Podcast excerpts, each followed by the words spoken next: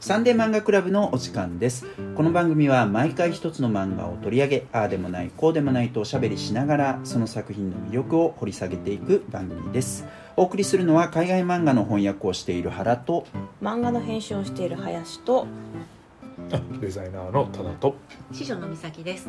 はい今回もこのメンバーでお送りいたします。よろしくお願いします。よろしくお願いします。今回は誰がどんな漫画を取り上げてくれるんでしょうか？はい今回はですねえっ、と林の推薦作品で、えータイトルが「ブスなんて言わないでうん」という作品のとあるあらこさんの作品ってにゃさ作品って何回も言っちゃっ 大丈た を取り上げたいと思います。はい割と新しいですよね。そうですね。出ば出たばもともとウェブ連載でうん。5月の23日に出たばっかりですね、うん。しかもレーベルがアンドソファー。そう。そうなんそれも言いたくて、うん。えっ、と面白いのがアフタヌーンウェブ増刊なんですよ、ん。扱いとしては。でこのアンドソファーっていう、まあ、基本的に多分対象が女性のうん。方でうん生きづらさみたいうんな、うん。多分身も蓋もないことを言うとフィール・ヤング層を取りに行った。ーフィアンソフィアンソを取りに行った。そうそうそう。でなんかその、まあ、新しいウェブ媒体なんですけど、うん。あの一応アフタヌーンの増刊ということですが、うんまあ、結構やっぱフェミニズム系の作品とか、あとコラムとかも連載しているところですね。まとめてなんかちょうど単行本になったっていう感じだよねそうですね。このタイミングで。そうですなるほどなるほど。なのでその第1弾、うん。この一応ソーファーコミックスの第1弾として出ましたね、ルッキズムの話レーベルとしても初めて？というわけではなくて。あの単行本初めてか単もし行本はそれないのソーファーとしては多分初めて。三三冊ぐらい三四冊まとめて出たっていただ多分大きい書店のれくくりとしては多分アフタヌーンとして多分出されてるんだと思いますね。うん。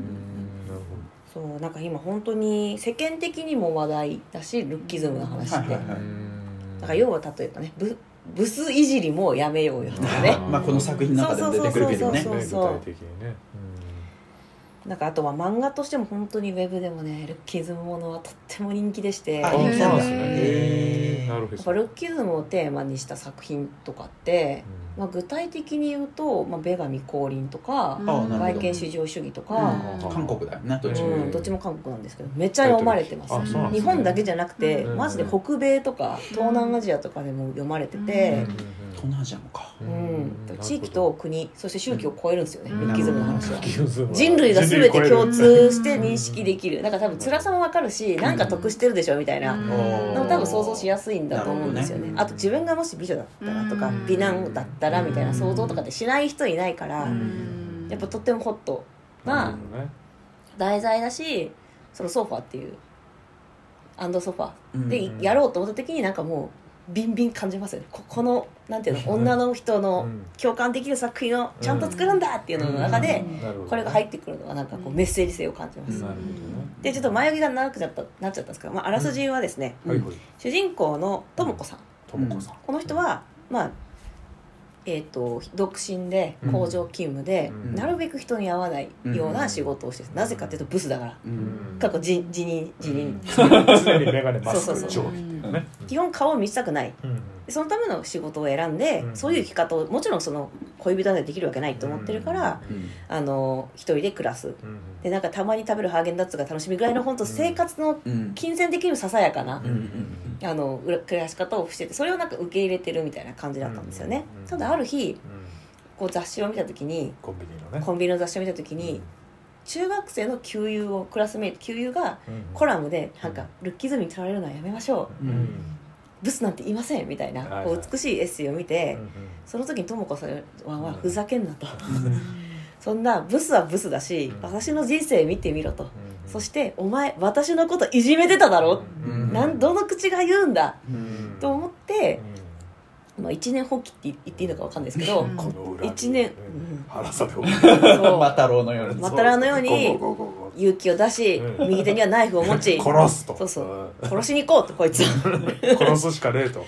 言ってうん。彼女の事務所に押しかけるんですが、逆にまさか。まさかのうん。リクルートされてしまいというお 来話週から来てそう来週からじあゃあ来てくださいと。しかも散々殺すとも言ったし、うん。いやもうああんたの言ってることは間違ってると、うん。そんなルッキズムなんて縛られたらダメって言うけど、ん。いや縛られまくりだしお前もそれ利用してるだろうみたいな、うん。のぶつけた上で「あなたじゃあ来週からうちで働いて」って言われたっていうのが1話。っていうか冒頭ですよね。うん。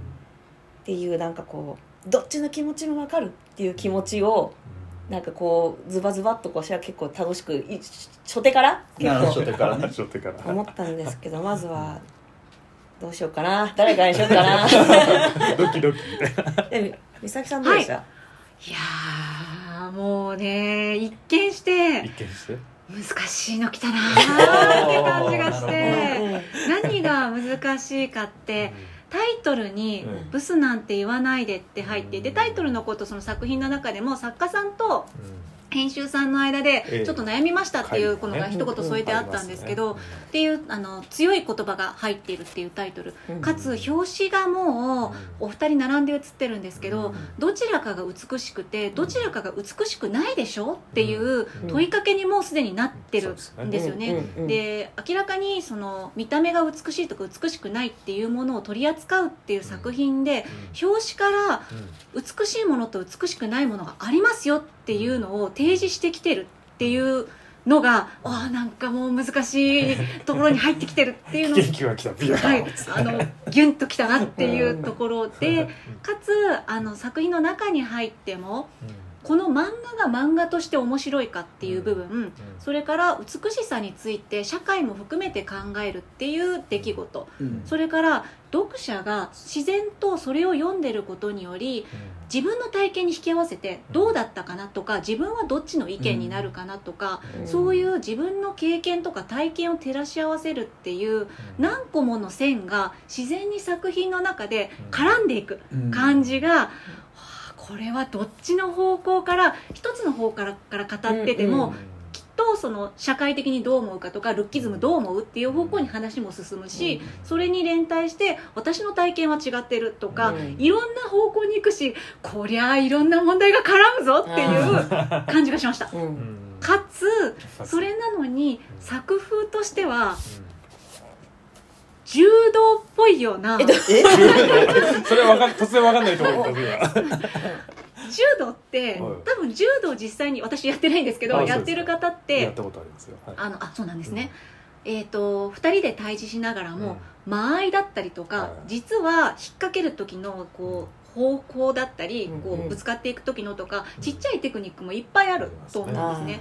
うんですがパッと外から見るとドリャーって投げ飛ばしてドンとか、うん。引っ掛けてドンとか、うん。そういうあの大きく剛速球で回していく感じがあって、その、えー、と細々いろんな問題が絡む中でしかし作風としては、えーナイフを持って突然暴れるとか あの作家その、えー、と美の会社を設立してる人が、こうズバッてものを言ったり結構剛速球でドンと落とす感じがあるなっていう力強さの 柔道感も感じました。素人が見てても派手なしうん。あ技とかちゃんと繰り出してる感じですよね。だからそののでもこれ細かいうん。こうなんていうんですか？駆け引きが。駆け引きもめちゃくちゃちゃんとしてるけどうん。見応えのある試合をちゃんとしてくれてますようん。ね確かに。でそれでいて、そのいっぱい四方八方から来るあの来る問題をごちゃっとさせずにすっきり読者にうん。これです！っていう、うん。こういう対決です！っていうふうに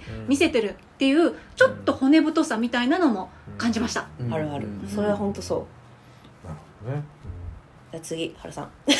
春さん。あ俺か？あうん。あ春さん。あ俺ね。どうぞ。はい。えっとあのねえっとまあこれが出たあの書店でねあの見てすぐ買ったんですよ、うんあであの林さん取り上げるんだっていうふうになったわけですけど、うんやっぱこういうタイトル出てきたらう。ん買わずにはいられないみたいなここ数年の流れがあって、まあ挑戦状ですよねでね、えっと、やっぱちょっとチャレ日本の漫画の文脈でいうとちょっとチャレンジングな気はしました。あの、うんウェブではだからいろいろもうちょっとあるんだと思うんだけど紙になったものってそこまでまだこのルッキズムの問題とかさあー。そんなにっていう感じがしてたから、うん。それよりやっぱだから例えば女神、えっと、降臨とかの方がまさにルッキズムを扱ってるよとか外見至上主義なんてそのタイトルがまさにそうじゃないでですもかさこの2冊さ一巻どっちもビイケメン美女なんですよ。あまあそれは本当にそうね、うん。ああなるほどね。うんそれはそうなんだけどね、まあでもこのやっぱタイトルとかですごいなんかこう突きつけてくるものがあるからあのへえっていう感じで撮ったわけですよ。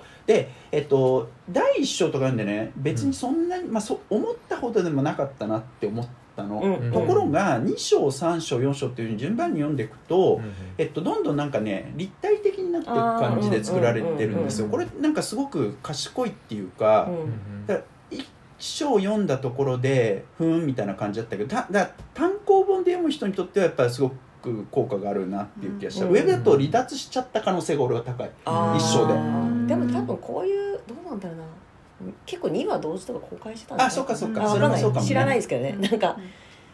うん。うん。なるほどね。で、あのやっぱこの2人のあの主人公のそのなんかここでブスって言われてる、えっと、主人公とそれからあと同級生で、まあ、ものすごい美人で、えっと、今会社の社長みたいなのやってる人みたいな、えでこの2人の話だけだったらあの面白くもなんともなかったんだけどやっぱその脇にいろんな人が出てくる、うん。えっと、うん。特に芸人の女性、それからあとカメラマンかなんかのイケメンの、はいはいうん。でも背が低いことをコンプレックスにしてるみたいな、うん。えそこでだからあのそのルッキズムにまずまつわるいろいろな問題みたいなもの。で芸人のなんかこう体験談みたいな、うん。えそれこそさっき林さんが言ったように、そのなんかこうお笑いのなんかこうね雰囲気が変わっていくみたいなさ、うん。そういうところブス描写いじり禁止うん。ねとかねなんかそういうところが出てきてあのすごく面白いなっていうふうに思いましたね、うん。とりあえずそんな感じですかね、じゃあ多田さん あありがとうございます。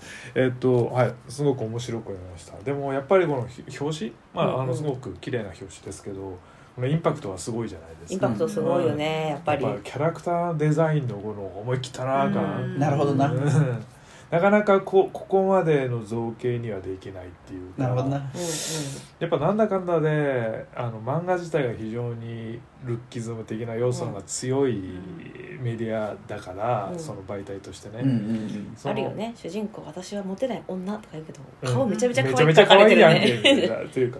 それはやっぱ文法としてうん。やっぱり可愛かったり、まあ少なくとももうこうなんだ目は反射光があったりとか愛嬌があって、うんうん。こう読む側がそれにこう感情移入するような装置として、うん。主人公を可愛く描くっていうのはもうなんつうのデフォルトとしてこう漫画の文法に組み込まれているわけじゃないですか、そこに非常に目もこう小さく三白眼で、顔もいわゆるその主人公顔じゃない、うん。うん。脇役顔っていうのはやっぱあるわけですよね、うん。漫画って。それを主人公なんで2人の主人公の片方にあの置くっていうのはやっぱり非常に勇気のある構成だなって思いましたね。でこのグッドルッキングなあの時代外れの黒ギャルだった あの会社社長と、この何ていうんですかね社会ので隅で目立たなく生きてた彼女がこの考え方を変えてあげるってこれの二項対立が基本的にも物語の構造になっていてそれぞれの立場でとはいえさ世の中はやっぱりルッキズム至上主義っていうかそれで動いてるわけじゃんっていうブスと言われるこの彼女まあ学校不登校になっちゃう子なんですけど、側の視点とこのまあある意味時代に即したその何ですかねまあ正論を言うその現状のそのなんだまあ社会が持ってるまず社会の方をブスって言われる本人よりも社会の方を変えろよっていうのを、まあ、社会の方に訴えかけていこうとするまあ起業家の女性との両論兵器でいくわけですけど、うん。この対決がまあ面白い形になっていくわけですけど、なんつうんですかね。えーこれはすごく面白いんだけど、うん。やっぱり読む側にインストールされてる部分があるからすごく気をつけなきゃいけないっていうのがあって、うんうん。やっぱりモブ顔のやつの話すことっていうのはなんつうの言葉のがなんていうんですかね軽くなりがちはい読む側ってはいうかなるほどこいつモブ顔のやつが言ってんだろとか、うん実際さそれやっぱ途中からうん。その起業家の女性の方が主人公っぽく読めちゃうよね。読めちゃいますよね。感覚的感覚的に。えそう。私俺はそうだ私そんなことない。私もそれはなかったです。あそうです。多分ねこの後変わると思う。まだやっぱりちょっと分が悪いよ描かれそうそうなん方としてちょっとえやっぱり分が悪く感じます。その、うん。それは読む側がい自自覚的にその対立っていうかこれは同じ対立なんだっていうあの同じ舞台で書いてあるんだっていう気をつければそれはいいと思うんですけどやっぱりあの一般的にこの女性の顔っていうのはおそらくモブキャラもしくはギャグキャラの顔なわけじゃううんなんいですか。ででもやっぱりそういうキャラが何ていうんですか喋る言葉っていうのはあの文法的にこう自然とその軽く読むうんうんシステムがあると思うんですよね。うんでなおかつあのやっぱ綺麗な顔のキャラクターっていうのは崩さないじゃないですか、うんあのやっぱり正論を言う時の顔で常にこの人は正論を言うからやっぱすごく強く感じるんですよ自然と説得力が出ちゃう説得力がやっぱま漫画文法として強くなっちゃう。うんそうね。でしかもだからそのなんだっけとも子さんだっけ、うん。ともこさん。その彼女の方は、うん。なんかこうほら起業家の女性が、うんなんかこう分かってるある種の心理みたいなものにまだ届いてないみたいな感じの描写になってない、そうですね。これから成長していく感じはすごくあるけど、あだからいかにこのブスと言われてる方の智子が、うん。そのこの考え方をうん。ある種美人な方の社長にうん。近づけていくかみたいな、うん。うん。今のところそういう構図だし、うん。えーでもね私逆でそこはあんまそういうふうに捉えてなくて。私もです。あそうそうですね。いやなんかね多分これでも女男女差があるんですかね。男女差なのかな？た 私結構ねでもなそう初めの構造はそうだと思うんですよ。だっていわゆるだって世界世間的にはうん。かっこつきの世間的にはうん。やっぱルッキズム良くないよね、うん。なんか自分の自分なりの美しさを認めていこうみたいななってて、主人公ブス側の主人公には分が悪い、でその呪縛を解いていくって今おっしゃったようなうん立て付けになってると思うんですけど、その元芸人の女の人が登場したことによって、結構戦況が変わってきたなって 援軍が来た。そうそうそう。このキャラはいいですけどねでこの人は一応そのなんか一応あらすじを説明すると、うん。要はブスいじりでけちょっと出世した芸女芸人だったんですけど、うん世間的にちょっとコンプライアンスとかもあり、うんブスいじり封印しようってなった途端に自分が売れなくなっちゃったというか、うんもう売りようがなくなったから、うんもう芸人辞めますと言って、うん。美人社長の会社で働くと、うっうんていうところで。まあ相方はまだやりたがそうそうそう。るみたいなですよね。でその人自体もやっぱそのブス売りにしてるだけあってやっぱ耳はそんな美しいタイプじゃない。なんか久本さんみたいな感じですよね、うん。結構、うん。まあ、出っ歯が出てて、出っ歯が出てて。ね歯が出て歯が出てて、ええ。ちょっまあ、芸人にいそうないそうな女芸人顔、うん。あるあるそうそう。ん。でもこの人が言ってて確かにって思ったのがそのな言葉はなくなったけど、うんうん。そのでもみんなやっぱブス面白がってるでしょって、うん。で逆に陰湿になってるよね、そうやさそれはありますね。優しい笑いみたいなうん形でそうういうことをなんかなされてるってことだよね。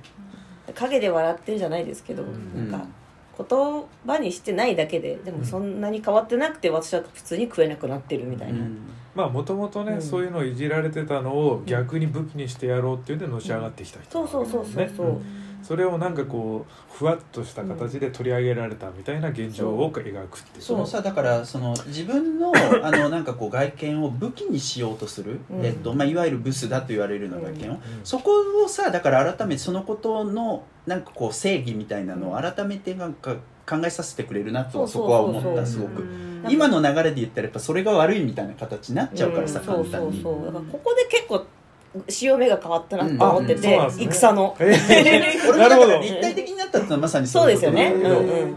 なんかそのまあそのうん強さは分かんないですけどあとプラスサイズモデルの女性友達が出てく私もめっるじゃないですか。ちゃそれは思ってたって思いました。あそうですか、うん。じゃあそこは林さんにお任せしますプラスサイズモデルキャラプラスサイズモデル。えというのはいわゆるぽっちゃりした女性、うんあのモデルみたいなバキバキのえ。えくびれがある人じゃなくて、ええ実際いる体つきの人とか、うんむしろちょっとあのか渡辺直美さんとか典型までしたね、そんなあ、体重が少し多めなんじゃないかそうそうそう。ね、うん。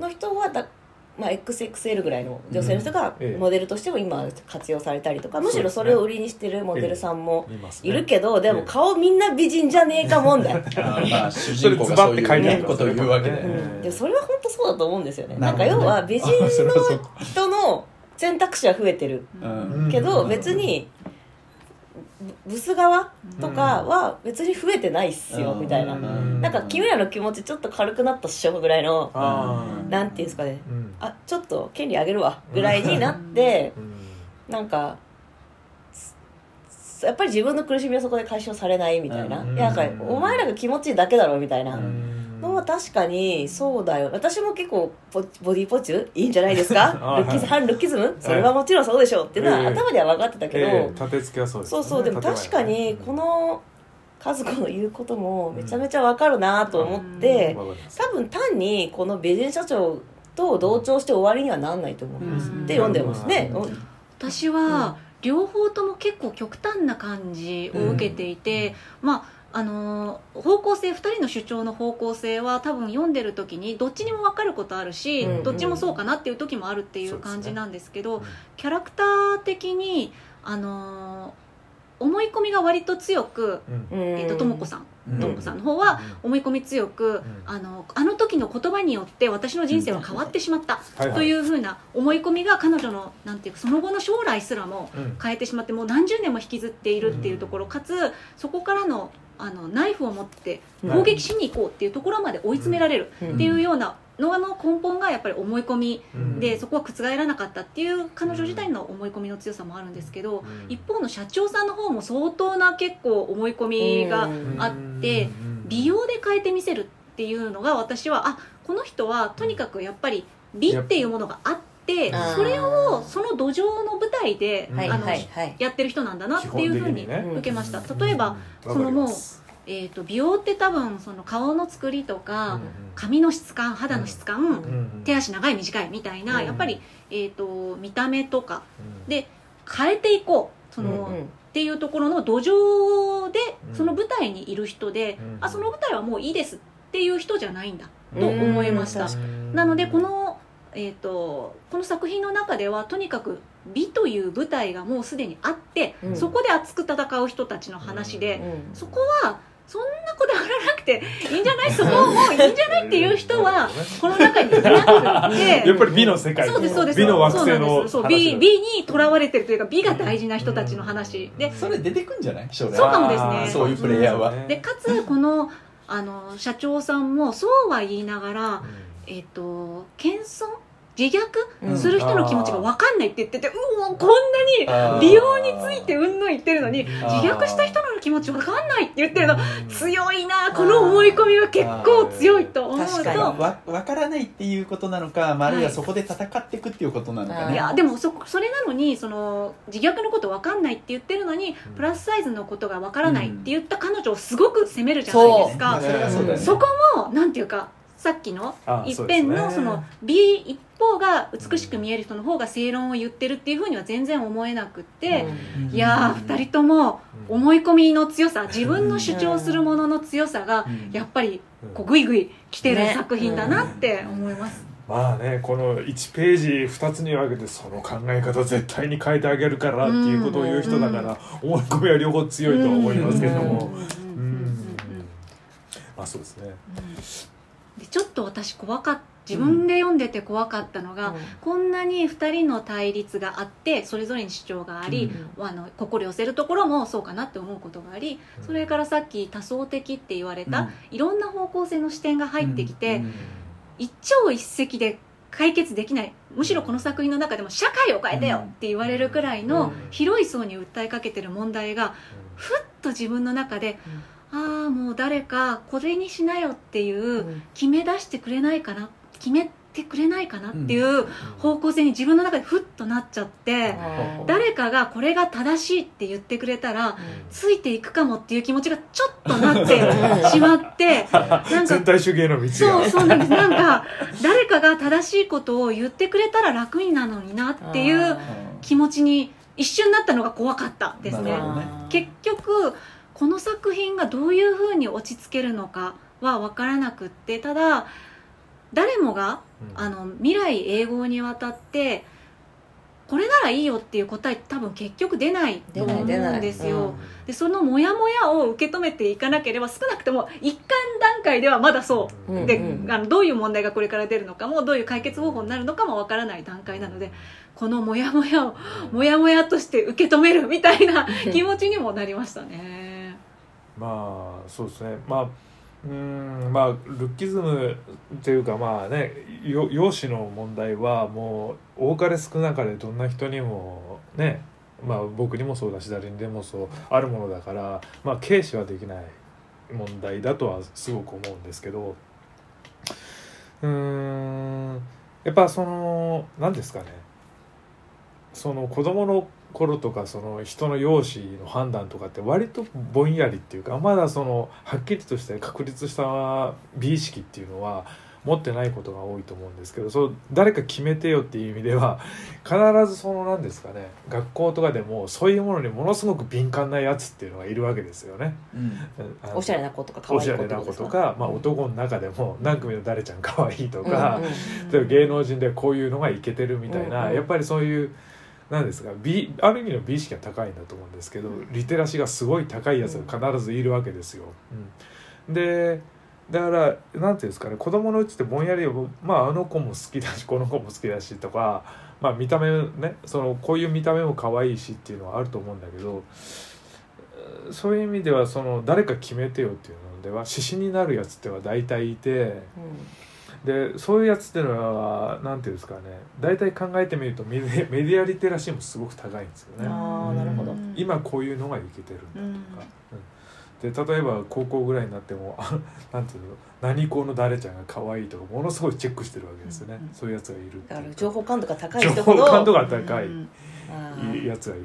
だからやっぱそういう指針思ってるほど最初は何ですか決められてないんだけどやっぱりそのリーダーが必ずいて、うん、なんでそれにこう流されるっていうのはやっぱ楽っちゃ楽なんですよね。発信力の声の強い人。強い人っていうのはね、もうでもそういうことで言うとさそのなんかこう主人あ主人公の方の片方のその何、はいはい、起業してる方の女性、はいはい、名前忘れちゃったけど、グッドルッキング、ね。うん、その人が、あのなんかこう出版社となんていうかタイアップしてお仕事する時にさ、うん。うん、なんかこうなんだっけ表紙を一般モデルそう一般モデル使いましょうよみたいな、うん、そういう提案した時にいやそんなことしたら売れないこと分かってるでしょみたいなことを詰められるみたいな、まあ、それが全てのような気がするけどな、まあ、そこの世界っていうかさ、うん、美は特になんか本当商品価値あるかないかっていう。あとまあね、必要に誰かが決めるのはめちゃくちゃ怖いことのような気がしますけどね。まあねファッションという言葉を考えれば分かってくることなんですけど。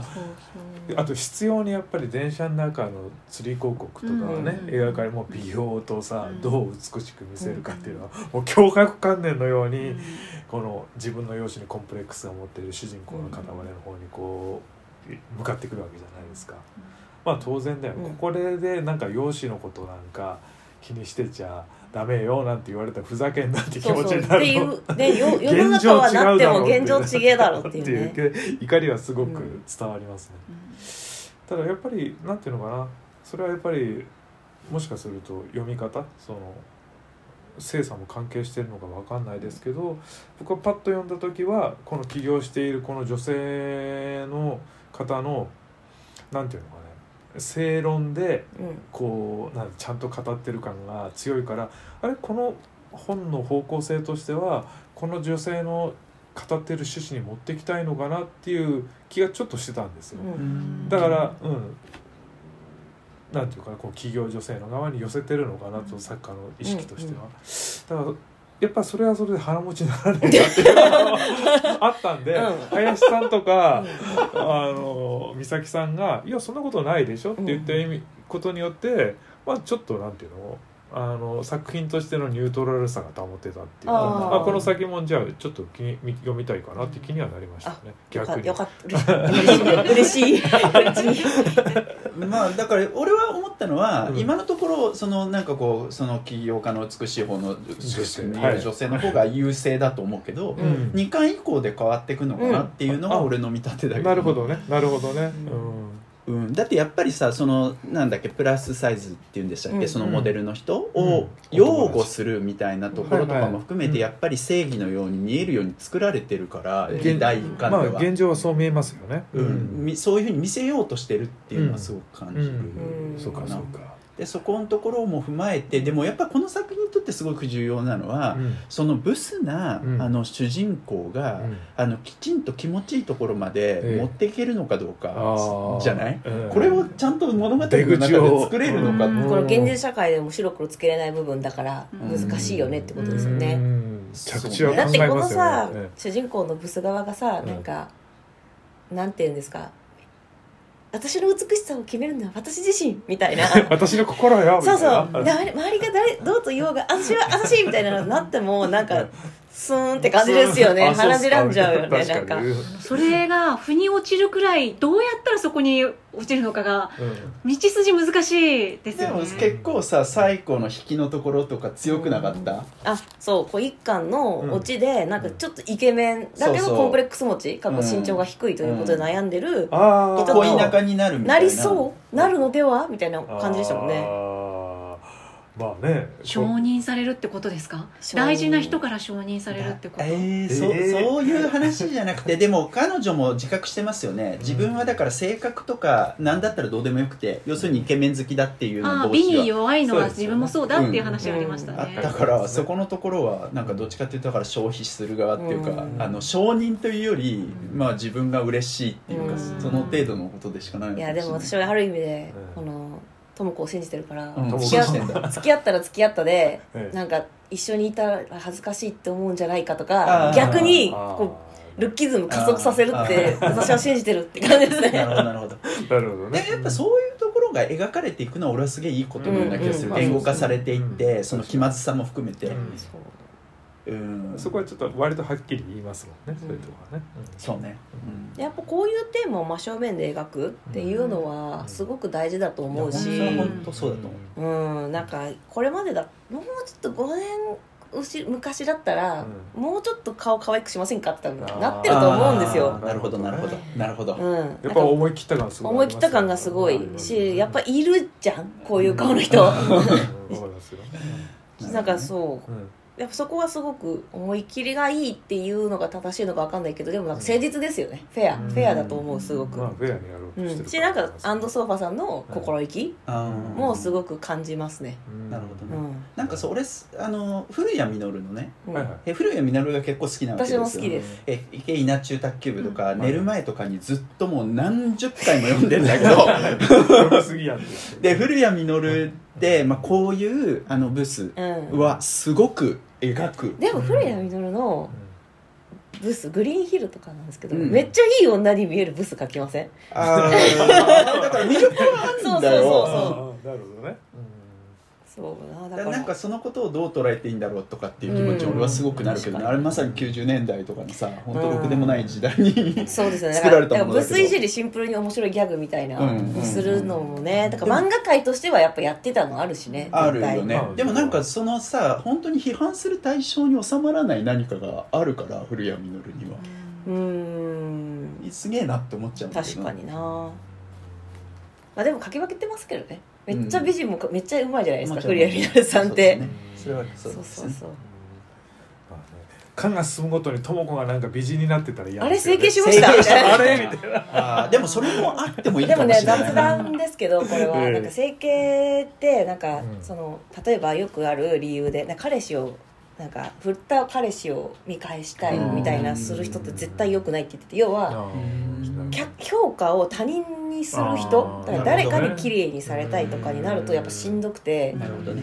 そのてか終わりがなくなるし、満足できないからやっぱ整形するんだとしたらやっぱ自分が好きとかにしないと。ダメっていうのをなんか何千万かけてますみたいな人がポッドキャストで言ってて なるほど。でなんかいいのは都合のいい時は客観評価にして、なんかえでじゅじゃ違う都合がいい時は、うん、いい都合がいい感じに客観評価と自己評価を変えるのがやっぱりやりやすい、なんですかね生きやすいコツみたいに言ってましたね。そうですね、だからちょっと都合の悪い客観評価はなんか聞こえないふりして、自分のここは自分が好きだみたいなところは過剰に信じるみたいなすると生きやすくなるみたいな。まあでも結局それがこの作品についてもそれができるかどうかっていう話なんじゃない？し多分2人ともすごく客観評価を重要視してる人だから、うん、なるほどね。そう。だからそこが変わってか2人とも変わっていくって話になるはずだから、まあね、でも多分何かは一緒なんですよこの2人。多分。ね、なんか途中で着るお洋服学生時代にリボンつけたいとかそういう話も出てきてたように。最初にだってその女性美しい女性の方がね、うん、憧れてたんだもんね。あそうですね。あんな感じいいなって思ってたっていうのもあると思うんですけどやっぱり見た目が、あの結構2人の重要なところで、それは同じ舞台でそこが好き、あの好きかとあの思ってるかどうかは分からないですけれどもそこで勝負したいって思ってるんだと思うんですよ、勝負したい人は全然そこで勝負すればいいと思っていて、あのどういう手段を使っても目指すものになりたいとか、私が思う綺麗な形はこうだと思うし、もしかしたらその世界で今世界基準に合わせたいとか、本人の思うような美の姿に近づけたいんだったらそうすればいいと思うし、でそれってこの2人はその舞台で戦いたい人なので、そういう意味では共通点ある2人ですよね。ただそことその全員がその舞台に人類で登んなきゃいけないかっていうと 決してそうではないと思う。んですね。みんなが天下一武道会行きたいわけじゃないですからね、特にとも子さんは登りたいとあんまり思ってなかったかどうかはともかく、うん自分の舞台にいたかったのになんかもっと違う舞台に引っ張り上げられちゃった人だと思うので、うん、そういう見るとか見られるとかっていうのをこの先どう消化していくのかな、うん、作品の中で。ね、うん、まあね一応この企業社長の方もそのある種の何ですか客観評価っていうか。から降りるためにわざと、まあ、黒ギャル的な格好をしてたわけじゃないですか、うん、あのなんか股かいたりとか、でもそれをやっぱり結局はその何ですかその舞台に立つっていう位置に立ったわけでは、まあ2人とも似た者同士なのかもしれないですね、うん、すごくね。多分この、えーと、とある荒子さんは前作だとその美人が合コンしてみたみたいな、うん、結構割と美美しい側からのしんどさとかを多分書いてた方だと思うので。うんそこは特に社長の苦しみは解像度高く書けてる書けると書ける作家さんだと思うが、うん、個人的にはこれ長期戦になると、うん、こうブスのともこう優勢なのではと思います、なぜかというとやっぱり伸びてくるやつは、うん、なんかやっぱこうコルセットを締める苦しみみたいな話だと思うんですよね、なんかまあ贅沢言うなやみたいなところもやっぱあるしやっぱ。ともこネタフリも超贅沢みたいな生活をやっぱしうん、してるわけで、うん、圧倒的にね長期戦になると共感するのはともこだと思うんですよ。ブス側だと思うから、ここからのバトル見ものって感じですね。なるほどね。まあこっちをやっぱ魅力的に書けるかっていうのがね、大きいと思いますね、漫画的な魅力としてはね。そう。ね、あそのそのことで言うとだからまだ魅力的には見えないよね。まだちょっとそうですね。苦しんでる。すごく苦しんでると思います、そういう感じに見えますねそこの出勤するのにいざとなったらナイフ振り回せばいいと思って行かなきゃいけないしんどさみたいなのをずっと引きずっててしんどいねっていうしんどさ具合は全然あのとも子さんの方がしんどい。そうだよね。それだとやっぱほらあの女女芸人のね男女の方がやっぱなんかこうよく見えるもんね。かっこよく見えるっていうかさなんか共感できるじゃない、踏み切った感じはしますよね、もう自分の中であの決断して次のステージに行きましたっていうふうに描かれてると思います、まあね相棒がねまだあの 勧誘に来てますけどね、そうですね、いやでも逆に男性お二人の意外とこう社長の方が説得力ある問題は意外でした、感想聞いてよかった。そうですか。視点の違いなのかな。そう見えます。俺もそう見える だから鼻持ちならないなとちょっと思った あ不安が全体がねなるほどね確かにそうそうそう。でそう聞くと逆になんか、うん、なんか優しい心になりましたね。優しい心になりました。よかったよかった。二巻が楽しみ。うん二巻楽しみ。そうですね、うんよろしいですか？はいこんな感じです。頑張れともこ頑張れともこともこなもうちょっともネットフリとなもう一個ぐらい加入できるぐらいになってほしいな。なんだろうねスポティファイディズニープラスディズニープラスかな。もう全然あの 音楽とかじゃねえか。自分が着たいなって思うものをじゃんじゃん手に入れて、うん、あの自分がやりたいなって思うことをじゃんじゃんやってそれがやれるかやれないかが、うん、過去の美しいか美しくないかっていう一言で決まらないでほしい。だから選択肢が増えたらいいよね、うん、あのともこは。なんか B だけじゃなくて、経済的にも豊かになり、心にも余裕ができ、しまった。エネルギーがそがれてると言ってましたけど。負のエネルギーが。そうそうそうそう。やっぱね満たされるとね。満たされるとダメだ。ネットフリが。時間も奪われる。いやもういやいいんだよ。自由になって。そうだね。そうだね。はい、よろしいですかね。はい、はい、えー、ということで、えー、今回はとあるあらこさんのブスなんて言わないでを林さんのおすすめ作品ということで取り上げました、え次回は誰がどんな作品を取り上げてくれるんでしょうか？はい。次回は美咲が「これ書いて死ね」豊田稔先生で月産で小学館さんから出ているものをやります、はい、えー、次回はその作品を取り上げたいと思います、えー、ということで今回のサンデー漫画クラブはこれでおしまいです。以上原と林とただと美咲でした。また次回お会いいたしましょう。それじゃあまた